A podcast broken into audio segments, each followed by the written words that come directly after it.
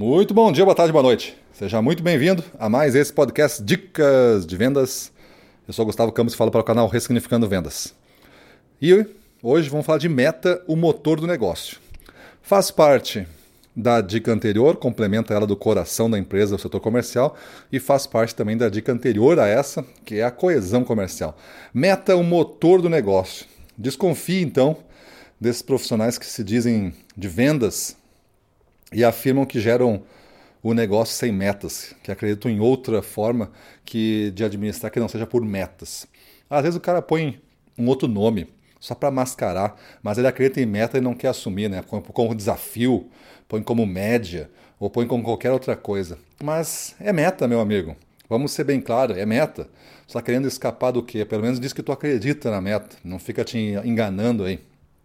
Então, mas não desconfie na, rea, na, na maldade, né? Quando eu falo assim, desconfie desses profissionais, é desconfia, mas não desconfia na maldade, mas sim desconfie que a pessoa não sabe absolutamente nada da formação comercial. Então ela não precisa ser uma fonte sua. Você pode ouvir outras pessoas. Ouve, ouça outras pessoas. Aqui, se você está me ouvindo, é porque você acredita em, em algo que eu falo, na maneira que eu digo. Então ouça o que eu estou falando. Não tenha medo de definir metas para você, metas ousadas para você, é, caminhar, se desenvolver em função dessas metas, tanto pessoais quanto profissionais. Nós temos aqui no Ressignificando Vendas, a gente faz curso para vendedor, a gente faz curso para gestor e faz curso para desenvolvimento pessoal, porque um vendedor ou um gestor, antes de tudo, é uma pessoa. Então, essas três bases que formam nossos cursos premium, Bootcamp sobre vendedores, Bootcamp gestão de equipes comerciais e Missão 5.0 estão interligadas aí, estão interligadas num coração de metas de no mínimo cinco pontos. Pelo menos na área profissional você vai ter cinco pontas aí para ter metas.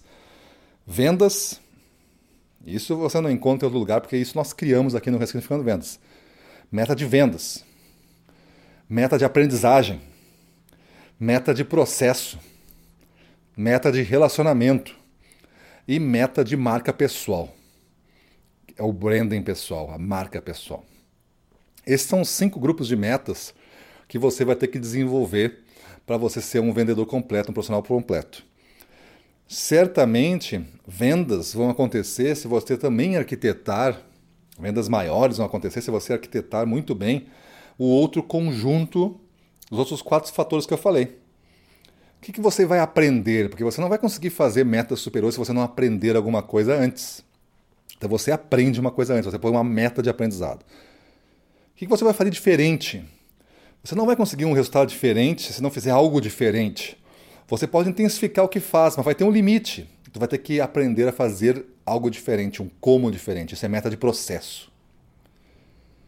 Você vai ter que se relacionar com pessoas ou aumentar o seu nível de influência dentro do seu grupo que você já se relaciona. Isso é meta de relacionamento. E, acima de tudo, você vai formar uma marca. E essa marca deve ser controlada e dirigida por você. Quem você gostaria de ser? Isso é a meta de marca pessoal. Se você construir uma marca, se você construir um processo de relacionamento, uma meta de processo, uma meta de aprendizado, é certo que a sua meta de vendas pode ser ousada, porque ela vai estar conectada com outras quatro frentes aqui.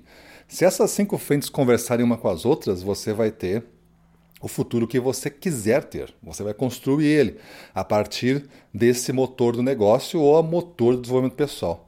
Meta, meta, meta. Beleza, pessoal? Então, nós vendedores não podemos fugir de meta. Se você aprendeu que meta é ruim, é que talvez algum gestor tratou esse assunto muito mal com você. Ele punia você por atingir metas, fazendo o quê? Aumentando a meta no mês seguinte. E aí a meta subindo, estavam os seus prêmios atrelados a ela. Então, se você aumentava a meta, dificulta o atingimento dos prêmios. Em vez de negociar a meta para o período inteiro e essa meta está ótimo para a empresa porque já demonstra um crescimento bom, a pessoa não fica satisfeita, o gestor que não sabe lidar com isso, fica aumentando essa meta, punindo a empresa, punindo a sua equipe por vender mais e não parabenizando ele, pagando todos os prêmios e ainda reconhecendo que ele superou a meta em 40%, 50%. Beleza, pessoal? Então é isso aí. Vamos para a rua, na frente dos clientes, domínio total, vamos para cima deles.